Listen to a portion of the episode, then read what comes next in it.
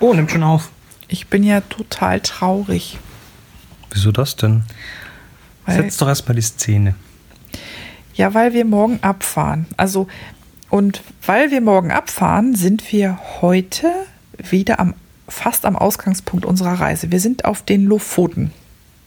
Und hier waren wir für eine gute Woche mit An- und Abreise etwas länger. Nordnorwegen. Sehr Nord-Nord, sehr Nord-Nord. Nord-Nordnorwegen. Genau, jenseits des Polarkreises, nördlicher als Island. Irgendwie angeblich 180 Kilometer nördlich vom Polarkreis. Irgendwie Schon Wieder sowas. vergessen, wie auch immer.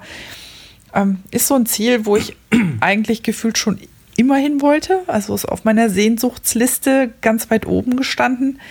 Und ja, jetzt war ich endlich hier und jetzt mag ich gar nicht mehr weg. Warum ist das auf deiner Sehnsuchtsliste ganz oben gestanden?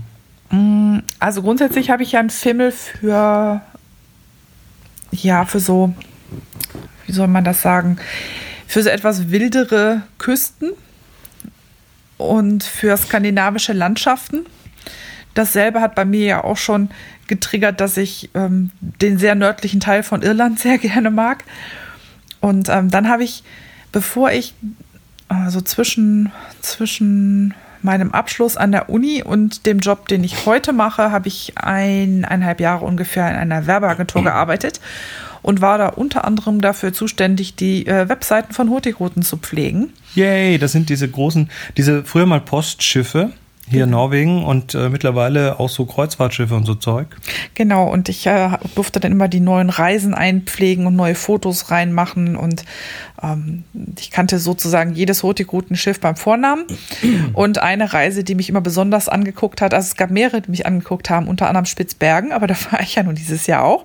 Und die zweite äh, war halt Lofoten, weil was man so von, also es soll ja Leute geben, die nicht sofort ein Bild vor Augen haben. Deshalb ähm, male ich euch mal eins man muss sich vorstellen, Berge, die einem von der Höhe, auf der man steht, so ungefähr so hoch vorkommen wie Alpenberge, die ragen dann direkt aus dem Meer. Also wir reden hier so, man, man steht hier quasi auf dem Schiff, auf, auf dem Deck und fährt so an so 1000 Meter hohen Bergen vorbei. Genau, und wenn man sonst in den Alpen ist und ist in einem Tal, was vielleicht so 1200 Meter schon hoch ist und dann steht da so ein 1000 Meter hoher Berg, dann weiß man, da ist irgendwie schönes Skigebiet, was über 2000 Meter rausgeht. So und so kann man es jetzt hier vorstellen, nur dass man da, wo man den Berg vor sich hat, halt auf Seehöhe ist. Also die Berge kommen quasi so ganz viele davon einfach so aus dem Wasser. Mir, mir nichts, dir So senkrecht aus dem Wasser hoch. Senkrecht, genau. Und das sind halt ganz viele Inseln, die hier, die hier so äh, verteilt im Meer rumliegen, sag ich mal so. Berge, die hier Also Lofoten- verteilt im Meer rumliegen. Lofoten ist ein Archipel aus ganz vielen kleinen und großen Inseln. Ganz genau. Und äh, Die, mit, die über Brücken miteinander verbunden sind. Wenn man da mit dem Auto fährt, dann fährt man quasi, äh, ja, man hüpft so von Insel zu Insel, weil man, es ist quasi wie hüpfen, weil die Brücken nicht so, die meisten nicht so flach übers Wasser gehen, sondern schon so bogenförmig nach oben und dann wieder nach unten gehen, damit die Schiffe da durchpassen. damit das Zeug durchpasst. Genau. Und äh, manchmal sogar sind die einspurig und man sieht die andere Seite nicht. Das heißt, man hat eine Ampel und muss erstmal warten und so abwechselnd quasi. Genau. Und dazu kommt natürlich äh, typisch skandinavische Szenerie, ähm, Holzhäuser, also fast überwiegend Holzhäuser in den verschiedensten Farben, am häufigsten in äh, Eisenrot. Das haben wir hier auch gelernt.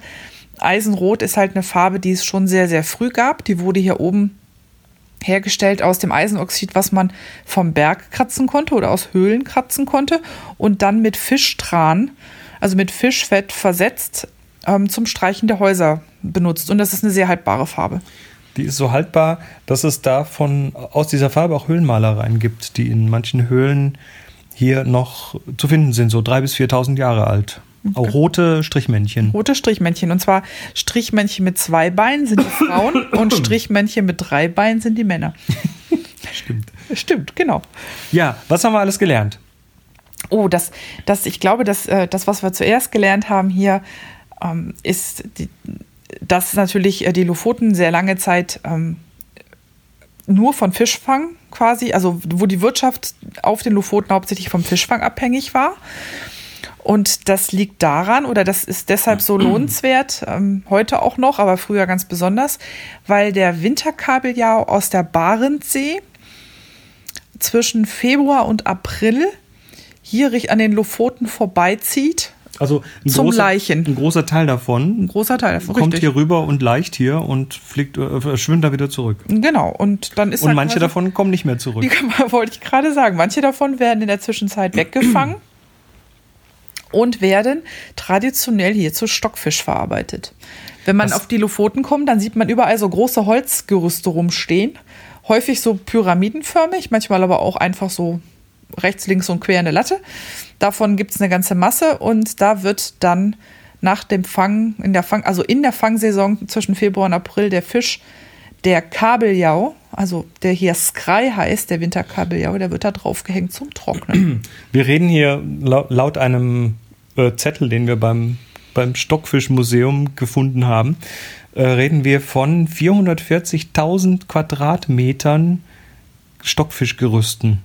Das ist eine Menge. Das ist eine Die Menge. machen hier, die, da hängen da im Sommer hängen da äh, 16 Millionen Tonnen Stockfisch oder so. Mit weiß, weit aufgerissenen Mündern und nee, nee, äh, die Münder sind nicht weit aufgerissen, sondern die Köpfe sind abgeschnitten. Die, der Stockfisch ist weit aufgerissen und nebendran genau. hängen die Köpfe. Und dann, die Köpfe hängen separat, die werden auch separat verkauft. es, und gibt diese- zwei, es gibt zwei Arten von Trockenfisch. Äh, Gut, machen wir da weiter. Oh, habe ich gerade deinen didaktischen Fluss Nee, du hast gestört? gerade meinen roten, roten Faden gestört. Ist egal. Es gibt, Entschuldigung, ich kannte deinen roten es Faden gibt nicht. zwei Arten von Trockenfisch. Das eine ist Stockfisch, also der kommt auf diese Gerüste und hängt dann da bis, ich glaube, Juni hängt er immer noch, ne? Und dann kommt er irgendwann runter. Also der, der wird vorm Winter, ne, vorm Herbst, glaube ich, wenn es wieder feuchter wird, äh, wird der, glaube ich, runtergenommen. Ja, also also jetzt, jetzt im September ist da kein Stockfisch mehr auf den, auf den Stöcken, deshalb heißt er so, weil er auf Stöcken äh, quasi getrocknet Und wird. wenn man halt zu der Zeit hier hinkommt, wo der hängt, dann ähm, gibt es diesen sehr ty- typischen Lofotengeruch nach Fisch halt. Und je nachdem, manche Hotels haben auch ähm, durchaus Zimmer oder Fenster, die in Richtung solcher Stockfischgeräte, nicht Geräte, Gerüste, wollte ich sagen, Gerüste ähm, sind. Und wenn dann der Wind entsprechend steht, dann kommt da so eine Fischwolke vorbei. Aber ähm, ich war ja letztes Jahr im Juni dort, also hier. Und äh, das ist jetzt nicht wirklich schlimm. Das ist halt, das ist halt so hier. Hm, Das ist halt gut, das ist halt auch am Meer. Am Meer riecht es halt mal nach Fisch.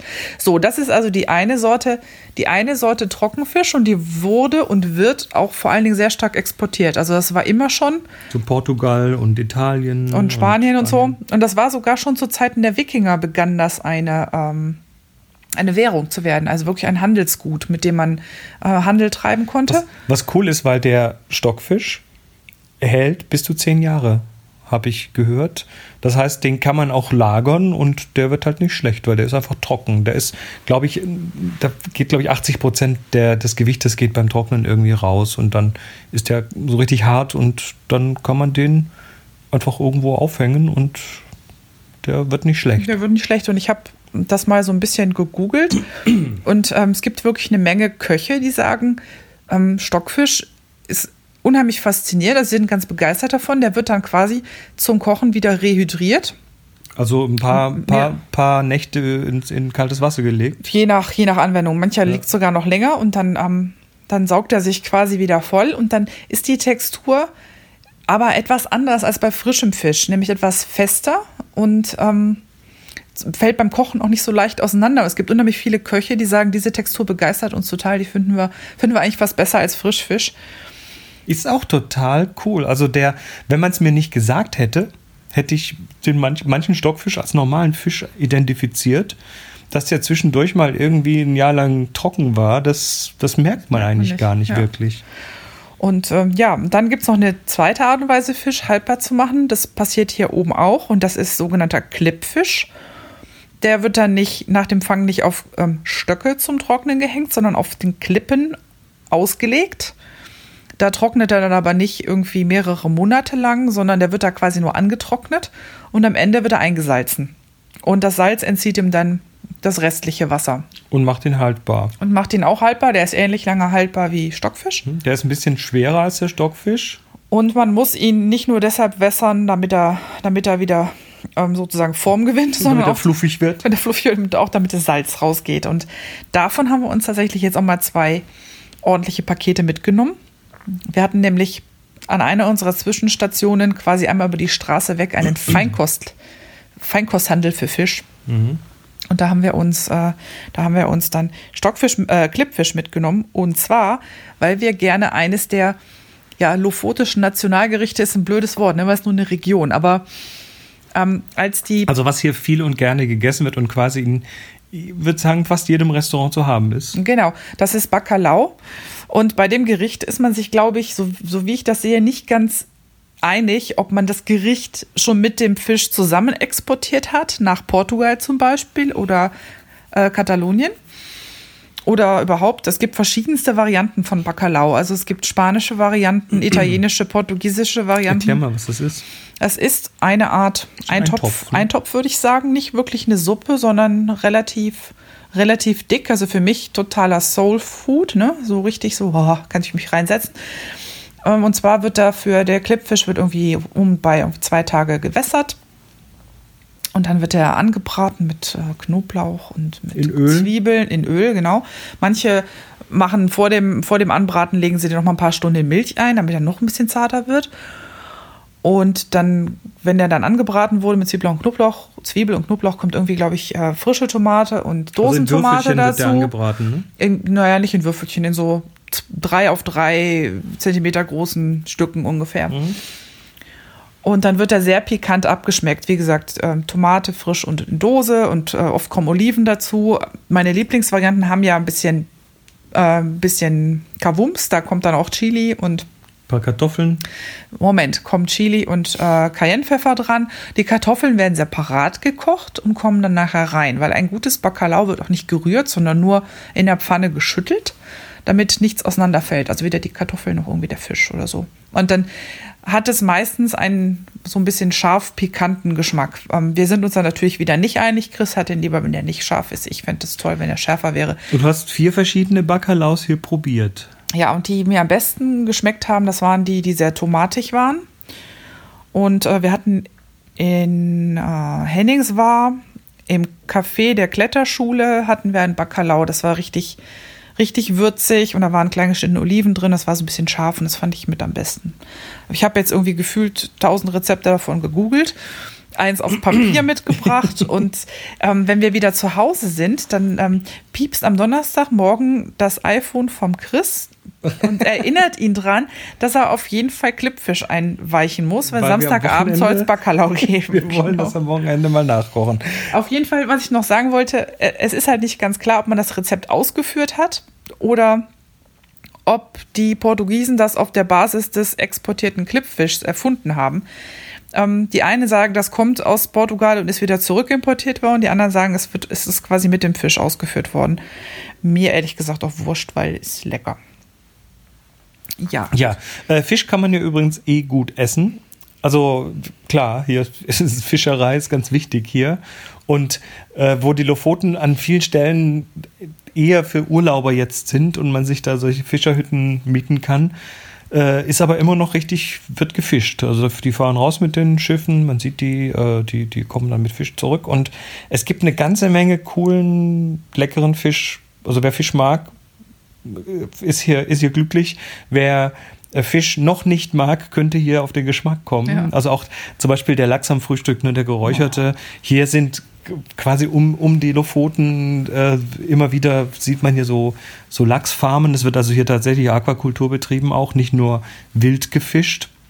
Ähm, es, es wird, wir waren in einem, in einem Restaurant im Krambua in der Nähe von, oder Bua, Gottes Willen, hier sprechen, aussprechen kann ich es nicht genau, ähm, in der Nähe von Sakrisoy, wo wir In Hamneu. in Hamneu, genau, wo wir ähm, ein paar Tage waren und dort hat ein Schwede, der mit einer Italienerin verheiratet ist, vor zwei Jahren ein Restaurant eröffnet oder übernommen.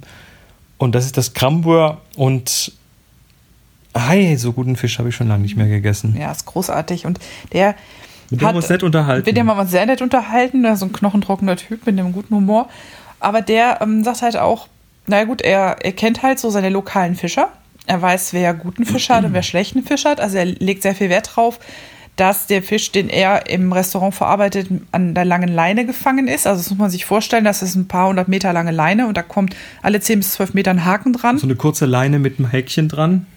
Ja, eben nicht sehr kurz. Es ist eher ziemlich, äh, ziemlich. Ja, ja. Äh, auf jeden Fall. Also es ist der Unterschied zwischen Leinenfischen und Netzfischen. Genau, und die wird dann ausgebracht und bleibt dann so einen Tag irgendwie da liegen und dann wird die dann irgendwann eingeholt und wenn man Glück hat, hat man so äh, jeden dritten, vierten Haken ungefähr einen Fisch dran. Und der sagt also, das schmeckt, der schmeckt wesentlich besser, weil der Fisch ist nicht irgendwie äh, zermatscht oder gedrückt worden, wie das in Netzen passiert ist, sondern der ist halt wirklich richtig gut. Und er kennt halt seine Pappenheimer und die rufen ihn dann manchmal an und sagen, ey, komm, ich brauche eine Hand, kommst du mit raus? Und sagt er, das ist immer schön, da kommt man auch mal von Frau und Kind weg. Er meinte das natürlich nicht ernst. Das haben wir, haben wir nachher gesehen, als wir ihn mit Frau und Kind erlebt haben. Also ähm, da, da merkt man schon, wo sein Herz schlägt. Also dummer Spruch, wie auch immer. Auf jeden Fall fährt er dann mit raus und hilft und kann sich dafür aber dann die besten Fische aussuchen, die er dann fürs Restaurant denen abkauft. Und äh, er macht das halt häufig so, dass er mit rausfährt und dann sagt, in den seltensten Fällen ist der Fisch älter als vom selben Tag, den er im Restaurant verkauft. Also super frisch. Und er hat uns dann halt auch mal erklärt, wie lange es normalerweise braucht, bis ein guter Fisch von hier nach Norwegen oder nach Schweden oder gar äh, Resteuropa gekommen ist. Bist ja dann in Hannover landet oder bei uns auf dem Land in, in, in Holtensen. können da gerne mal neun Tage vergehen. Dann sagt er, dann ist der Fisch immer noch nicht, äh, der, ist, der ist nicht ungenießbar, der ist auch, der ist auch durchaus noch in Ordnung und gut, weil der wird ja auch durchweg äh, sehr, sehr kalt gehalten. Aber es ist halt eben doch ein anderer Fisch als einer, der morgens noch im Wasser war und dann ähm, abends auf dem Tisch gelandet ist. Ja, war sehr spannend. Ja, was hast du denn so hier Neues erlebt, was du vorher irgendwie noch nicht kanntest? Also du, Arktis kennst du schon, wir sind ja in der Arktis. Ähm, so Küsten, die, also die nordirische Küste, die ist ähnlich von, ja, also zumindest vom Wetter her und so weiter, Atlantik halt. Ja. Ähm, was kam denn hier sonst noch so Neues für dich dazu? Also was für mich erstmal total faszinierend war, ist äh, eine Inselgruppe, die derart weit nördlich liegt, ähm, als so mild zu erfahren. Also natürlich hat man hier, hat man hier ordentlich Wetter und so. Aber ich meine, wir hatten jetzt wirklich ein paar super schöne Tage bei so 15, 60 Grad, wo die Sonne dich wirklich 15, 60 Grad. äh, 15, 16 Grad, wo die Sonne dich total angebrüllt hat. Also das Licht hier ist Wie- unglaublich. Wetter war tatsächlich von ein bisschen von allem, aber, auch richtig über- geiles aber Wetter zwischendrin, überwiegend, ja. aber überwiegend wirklich super schön.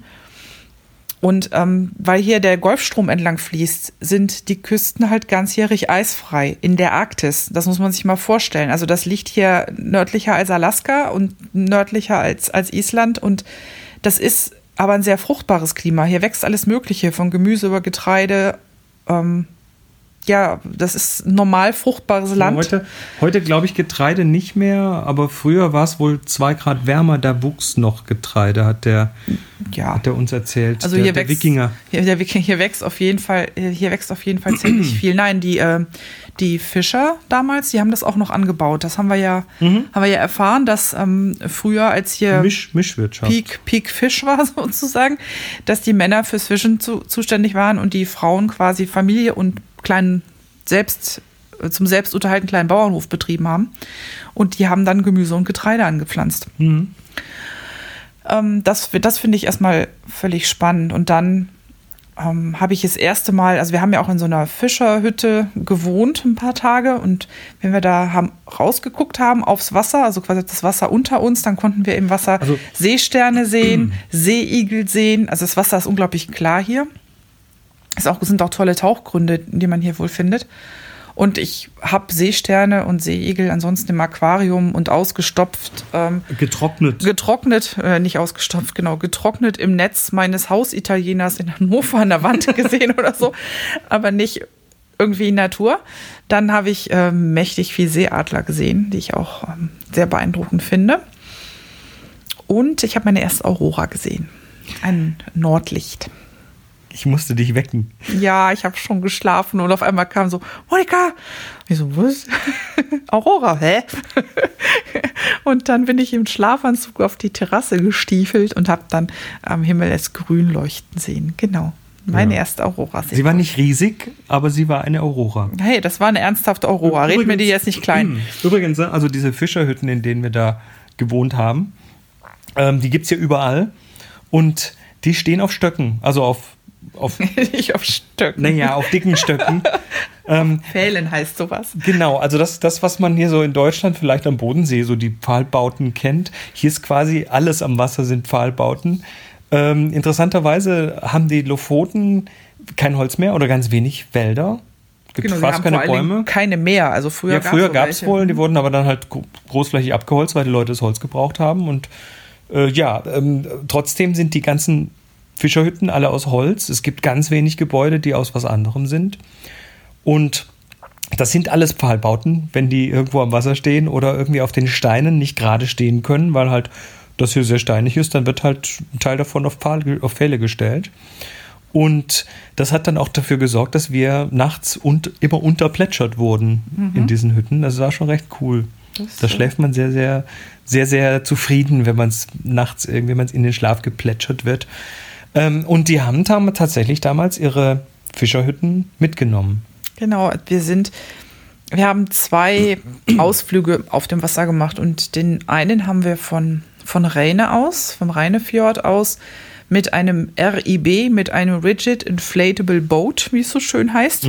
Also das ist ein Boot mit einem rigiden Rumpf, also mit einem harten Rumpf unten, das ist irgendwie aus Kunststoff und oben dann so ein, so ein Schlauchbootrand drumherum. Genau, mit dem sind wir losgefahren. Ziel war, also Ziel war es oder, oder, oder Sinn und Zweck dieser, dieser, dieses Ausflugs war es, an der Küste, das ist die südliche Küste von den Lofoten bis zum ähm, Museumsdorf Ohr zu fahren.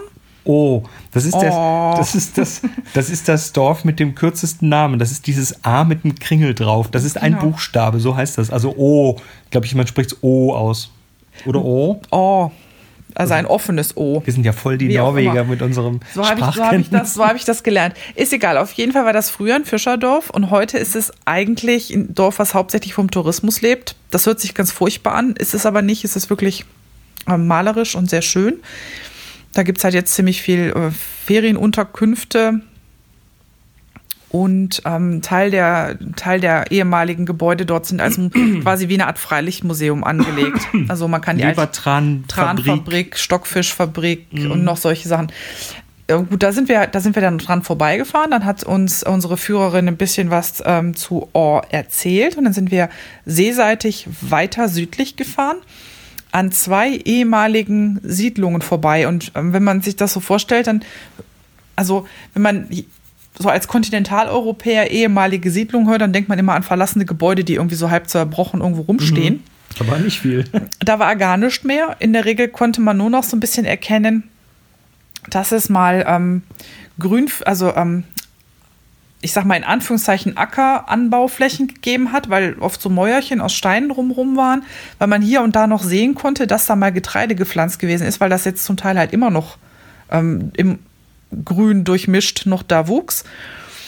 Und vielleicht noch eine Rampe, die ins Meer reinführte, an dem man die Boote runtergelassen hat. Aber sämtliche Gebäude, die da mal gestanden haben, und teilweise waren diese Orte 150, 200 Einwohner stark, diese Gebäude gibt es heute nicht mehr, weil gibt's aufgrund der Holz, noch. ja, äh, dort nicht mehr, aufgrund des Holzmangels diese ähm, Gebäude immer mitgenommen wurden. Also wenn man einen Ort aufgab, dann wurde das Haus komplett in seine Einzelteile zerlegt, auf dem Boot äh, verschifft und zum nächsten Ort, wo man vielleicht wieder anfangen wollte, hingeschifft und da wieder aufgebaut. Also zum Beispiel gibt es in Ohr heutzutage ein Restaurant, das war einmal, was die Schule? Oder was war es? Also in einem der verlassenen Orte, an denen wir Da vorbeigefahren stand sind, das auf jeden Fall stand mal. das und dann ist das da weggeschafft worden. Das war und so ein ist- Herrschaftshaus dort. und ist heute in, ist heute in Ohr ein Restaurant. Ähm, und das haben wir uns, das da haben wir zwei Orte von angeguckt, das fand ich total interessant. Ähm, der nördlichste, nee, drei sogar. Der nördlichste ähm, war so weit oben. Moment, lass mich überlegen. Also einer war irgendwie 1948 aufgegeben worden, einer in den 50ern und einer noch weiter oben, so ein ganz selbstständiger, ähm, so Outcast-Ort, der ist irgendwie in den 20ern, ähm, nee, in den 30ern aufgegeben worden. Und die hatten tatsächlich, das fand ich auch noch interessant, die erzählte, dass ähm, die Lofoten eine sehr lange Telekommunikationsgeschichte haben und zwar eine sehr eine sehr frühe und sehr weit entwickelte. Die hatten dort 1928 die erste voll duplexfähige Telefonanlage zwischen zwei so kleinen Fischerorten an der Südspitze von Lofoten. Also die weltweit erste ähm, also die, die quasi miteinander reden konnten, gleichzeitig hören und sprechen. Genau. Das war nicht so, äh, ja, das war nicht so selbstverständlich damals. Gab es nämlich nirgendwo außer, außer hier. Genau. Das fand ich, äh, fand ich völlig spannend. Und, und äh, Strom haben sie später erst gekriegt. Mhm. also so eine ganz normale ähm, Stromversorgung. Aber die Telefonleitung hatten sie schon in den 20ern. Das fand ich sehr spannend. Gut. Gut, und dann habe ich meinen ersten Malstrom gesehen nicht nur, nicht nur deinen ersten, sondern den Malstrom. Den einen. Das ist also tatsächlich, ähm, also man, es gibt hier vorgelagerte Inseln und dann muss das Meer bei den Gezeiten da durch. Und ja, da nicht nur quasi ein Gebirgskamm unter Wasser. Ja, nicht nur das, sondern es mhm. ist eben unter Wasser auch nur ein Berg. Das heißt, das Wasser muss nicht nur zwischen den Inseln durch, sondern auch noch drüber über den Berg. Das heißt, das wird da ja, da, da, es gibt eben Un Untiefen und Strömungen und ganz wilde Geschichten. Manchmal sieht das aus, als ob das Wasser kocht, manchmal ist das Wasser oben völlig glatt und drumherum tanzen die Wellen und da ist plötzlich alles ganz glatt. Da können große Schiffe kentern. Mhm. Da ähm, ist das Problem dann früher auch gewesen, wenn, wenn die Fischer dort draußen waren, äh, die halt mit Muskelkraft dann ihre Boote bewegt haben, dann sind die da teilweise einfach nicht mehr weggekommen und äh, sind gekentert. Also da müssen ganz viele Schiffe unten liegen. Warum die dahin sind, ist auch äh, interessant, weil durch diese Strömung wird viel von unten nach oben getragen im Meer, vor allem auch viel Nahrung, viel, viele kleine Nahrungstierchen und so. Und deshalb kommen da viele Fische hin. Deshalb ist dieses, äh, diese Gegend extrem fischreich. Also will man da fischen? Aber es ist halt gefährlich. Und wir sind dann eben um diesen, über diesen Malstrom, Mals, Mals, Malström, wie auch immer der, keine Ahnung, Malstrom, äh, gefahren, der nicht nur dort ähm, sehr beeindruckend ist, sondern der auch in der Literatur ganz ganz, also ab und zu mal zumindest. Ja, relativ, also recht, recht prominent quasi kam. Also ne? erstmal hat sich das ja rumgesprochen, dass da ständig die, ähm, die Boote abhanden kommen und äh, so Schiffe, Boote, alles Mögliche abhanden kam. Und zwar hat sich das schon in der Antike so weit rumgesprochen, dass irgendein so griechischer Chronist das tatsächlich dann auch mal angefangen hat, gesagt, wenn das, wenn ich das so oft höre, dass da oben alle möglichen Schiffe abhanden kommen, dann muss da was dran sein dann muss ich die Leute warnen. Und hat dann auf den Seekarten, äh, die er gezeichnet hat, tatsächlich an der Stelle ein Monster, ein großes Monster eingezeichnet. Here be Dragons. Das finde ich völlig spannend, dass das also wirklich bis Griechenland runtergekommen ist. Und mhm. dann haben, ähm, also Edgar Allan Poe hat drüber geschrieben. Mhm, der saß angeblich, ähm, also er ist ein Poet, ne? Hat ähm, da geschrieben, dass er oben auf dem Berg sitzt mit, mit einem, einem Fischer, Fischer, und der erzählt ihm dann die Geschichten und während das, unten irgendwie. Er erzählt ihm die Geschichten von diesem Malstrom und dass er darin seine drei Söhne verloren hätte. Ja. Also eine ganz Und über Nacht Geschichte. grau, über Nacht weiß geworden wäre. Genau. ja, und, und dann hat Jules Verne da in diesem Malstrom die Nautilus absaufen lassen. Genau, die ist, dahin, die ist, die ist bis dorthin gekommen, aber dann eben dort abhanden. Abhanden, wie auch immer, untergegangen, schlicht und ergreifend. Und dann ist er ja kürzlich erst ähm, wie lange ist denn das jetzt her? Das muss ein paar Jahre her sein. Äh, das, da, da ist ein sibirisches, nee, ein russisches Frachtschiff äh, in den Seenot geraten. Mit sibirischem Holz drauf? Mit voller Ladung sibirisches Holz und äh, musste dann, damit sie nicht kentern, die Ladung über Bord werfen. Was sie auch getan haben. Was macht Holz? Es schwimmt.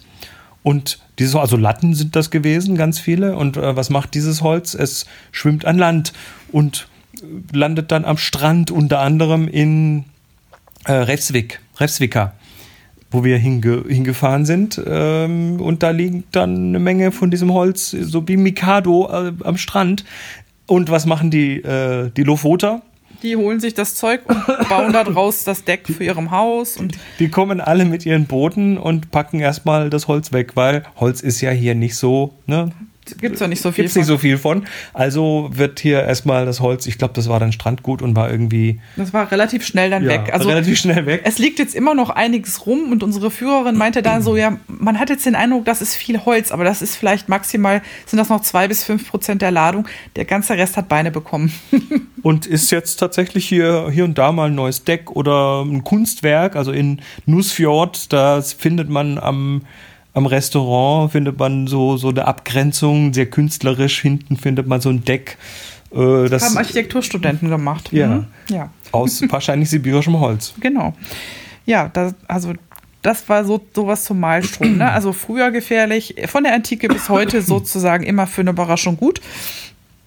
Ja, und dann sind wir eben in Repsvika gewesen. Das war äh, eine. Auch eine ehemalige Siedlung? Auch eine ehemalige Siedlung und dort haben wir eine Wanderung gemacht zu einer Höhle mit, diesen, mit diesem besagten 3.000 bis 4.000 Jahre, 1000 Jahre alten Strichmännchen mhm. und Strichweibchen. Also man vermutet, dass das eine Höhle war, die rituellen ähm, Handlungen gedient hat in irgendeiner Form. Also eine, ein Versammlungsort, keine Höhle, in der man gewohnt hat, sondern in der man sich versammelt hat. Und es gibt im Grunde zwei Zweige in dieser Höhle. Eine relativ offen, einen relativ offenen Bereich, wo man sehr gut zu Fuß hinlaufen kann. Also da muss man nur wenige Meter in die Höhle rein. Da findet man diese Strichzeichnungen von den vermutlich weiblichen Figuren, also die mit zwei Beinen. In, äh, und die sind typischerweise immer an der Grenze, äh, sind dort aufgemalt, wo gerade eben noch natürliches Licht hinkommt. Das ist eigentlich typisch bei solchen Höhlenmalereien sehr häufig, dass man Übergang den Übergang von zwischen hell und dunkel in solchen Höhlen findet.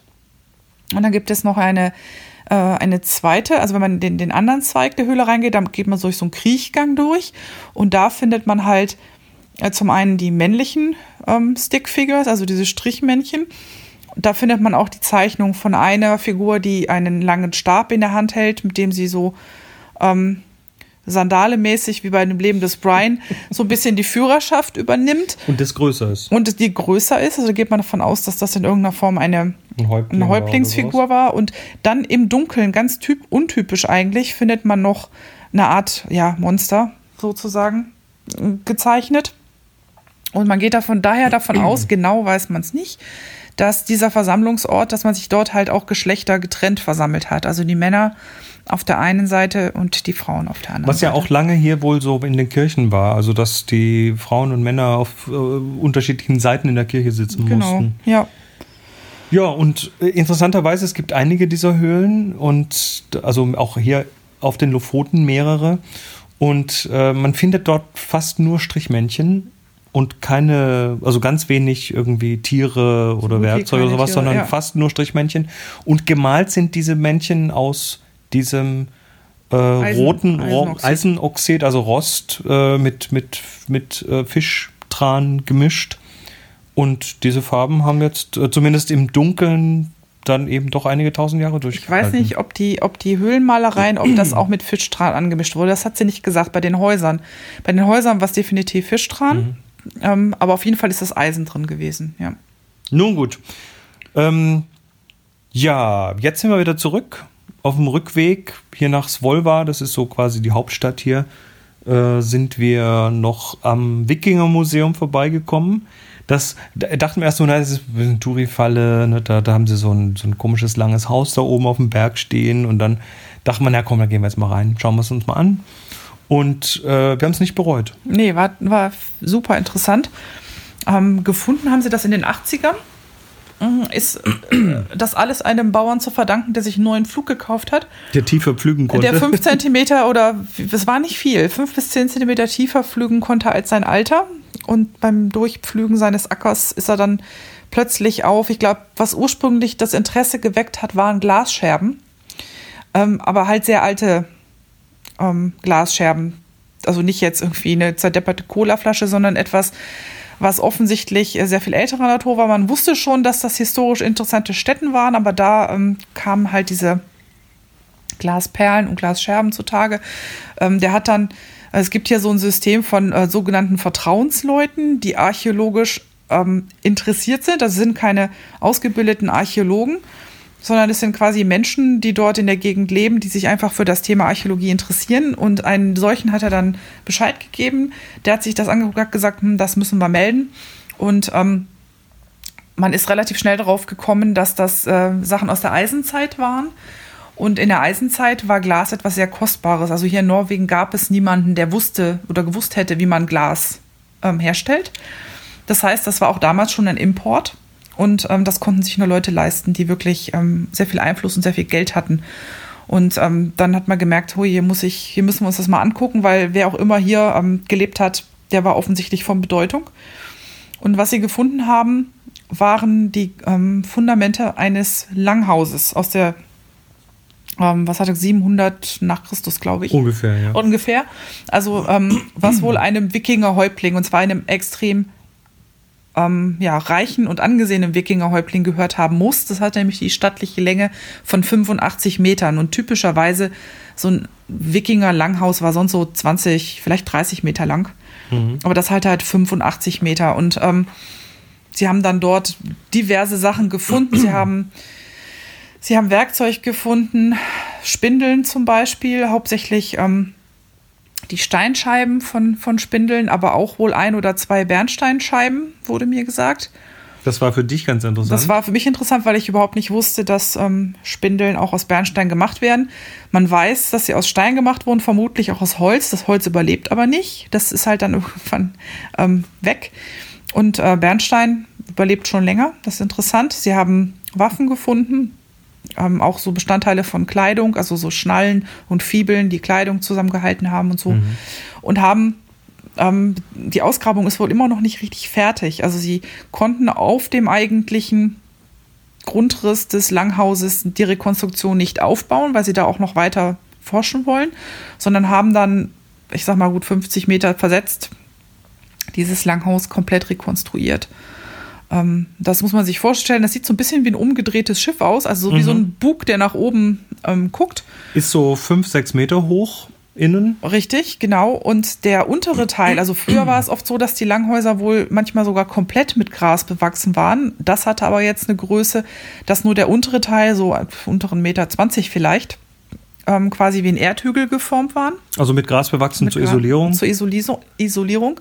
Und obendrauf dann quasi das Holzdach und innen drin etwas nach innen versetzt, weg von diesem Wall, der zur Isolierung da war, war dann halt das Haus also die, die Wohnräume in dieses Haus halt also reingesetzt. Also interessant, weil das dann quasi der Länge nach so eingeteilt ist in Wohnräume, in einen Festsaal, wo mhm. auch der, der Häuptling quasi seinen, seinen Häuptlingssitz hat und wo Feste gefeiert werden und Zeremonien gehalten werden. Da gab es einen Lagerraum, dann gab es wohl noch einen Stall. Ganz am Ende den Stall, genau. Also alles so in einer langen Wurst quasi mit so einem Durchgang. Ähm, und sehr cozy da drin. Ja, das, also, das war halt tatsächlich ähm, überwiegend dann aus Holz gebaut. Diese äh, zur Wikingerzeit ist wohl auch wirklich sehr viel Holz gerodet worden. Das sagte uns einer von den ähm, Führern dort, dass möglicherweise die Landschaft auf den Lofoten hier mit ihrer Holzarmut halt menschgemacht ist. Und ähm, wenn man da reinkommt, riecht es erstmal super toll nach Holz. Also es war schon und erstaunlich gut auch isoliert. Also die hatten da jetzt nicht, nicht irgendwie Heizung drin oder sowas, sondern obwohl das Ding auf einem Hügel im pfeifenden Wind stand, war das eine ganz vernünftige Temperatur da drin. Mehrere Feuerstellen, die innen äh, in der Mitte sind und dann oben äh, entsprechende Auslässe für den Rauch. Genau. Und das ist der erste Raum, in dem wir drin waren. Das war sozusagen ein, ja, kann man sagen, Familien- und, und Wohnraum. Da drin wurde gekocht, darin wurde, ähm, wurden Handwerke ausgeübt, also das wäre ein Ort gewesen, wo man damals ähm, sowohl gesponnen als auch gewebt hat, als aber auch gekocht und zusammengesessen hat. Also das war so der, ich sag mal, der Alltagswohn- und Arbeitsraum, ne? mhm. wo halt Familienleben, Arbeit und sowas stattfand. Dann etwas weiter in die andere Richtung davon war dann, also zur Mitte hin war dieser Festraum, wo dann halt die langen Tafeln standen wo der Thron des Wikinger-Häuptlings steht, wo drunter dann auch diese Goldamulette, die seine Herrschaft ähm, symbolisieren, halt dann auch vergraben wären. Das äh, Feuer ist da. Ähm, dann die großen, äh, große geschnitzte Säulen, die dann teilweise halt auch äh, die Mythologie der Wikinger halt wiedergegeben haben. Mit, ähm, ja, was, was da alles drin vorkommt. Äh, der Baum des Lebens und äh, die Schlange. Yggdrasil. Und, äh, genau. Und hinter, dem, hinter diesem Festsaal war dann die andere Richtung halt dann das Lager und dann ganz, ganz hinten der Stall. Ähm, erstaunlich gut bewohnbar, würde ich sagen. Also es war jetzt wirklich nicht so, dass man gesagt hat, um Gottes Willen hier drin zu leben, wäre bestimmt die Hölle, sondern eher so, dass du dachtest, oh ja, nettes Konzept. so.